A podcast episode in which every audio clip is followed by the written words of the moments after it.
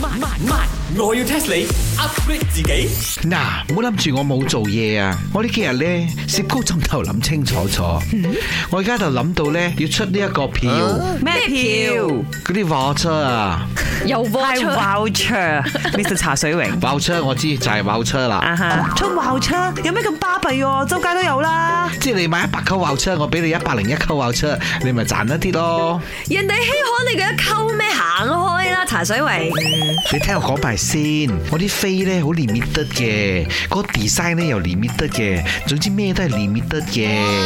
仲有嗰個 DJ 阿林德榮嘅簽名嘅。哦，你契哥啊？咁樣啊，有簽名就唔同講法啦。I think 我可以 agree 你咁做，because 啊一定有好多人喺出邊炒呢個 voucher 咗嘅，成條 Jalan Terasa 一定喺度炒呢個陽光茶餐室嘅 voucher 咗。哦，嗰啲叫咩啊？黃牛飛啊？ Yeah，你諗住睇馬來西亞以後公開賽咩？黃牛飛，佢黃牛飛嗰啲係好甩股嘅飛，賣到冇咗，嗰啲人再賣貴啲，攞翻出嚟嗰啲叫黃牛飛。 Hello，呢條橋係你諗嘅，你可以對你自己推出嘅呢一個飛或者 voucher 有少少信心冇？即係林德榮簽名咧，就可以一頂十十頂八嘅。 yeah，茶水榮，你可唔可以對呢個梁德榮有啲信心 呢？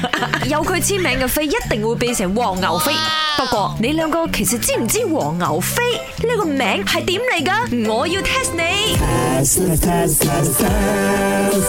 以前鄉下啲人窮，養雞養鴨嘅啫，所以咧佢哋攞條牛咧嚟形容個飛好貴，嚇啲好貴嘅飛咧叫黃牛飛啦。哦、i know 啦，because 啊，我哋食西餐咩最貴？和牛， Yeah, stick stick 係最貴噶嘛，貴過 chicken chop，所以一定係咁解咯。stick 係最貴嘅，黃牛最貴。所以應該係黃牛飛，唔係黃牛飛。 Yeah, 讀下讀下讀下讀 exactly 歪咗。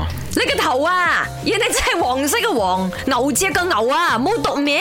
哦，我知啦，because 想買呢啲二手飛嘅朋友，其實佢哋好勤力嘅。咁 cow 係好勤力噶嘛，黃牛 very 勤力 right，一定係咁嘅意思啦。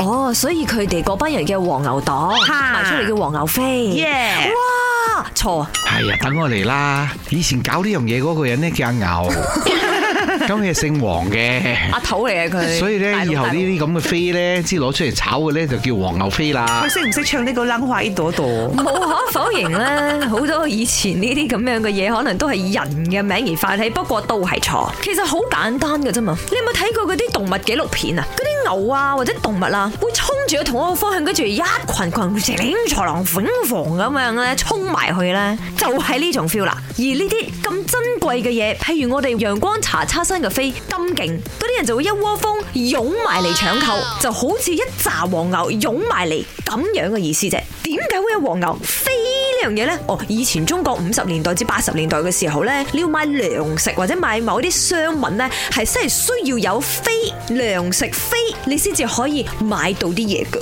That's why 黃牛飛就係咁嚟啦。黃牛嘅歌我就冇，阿牛我就有。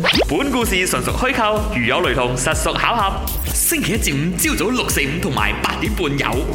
慢慢慢，我要 test 你 upgrade 自己。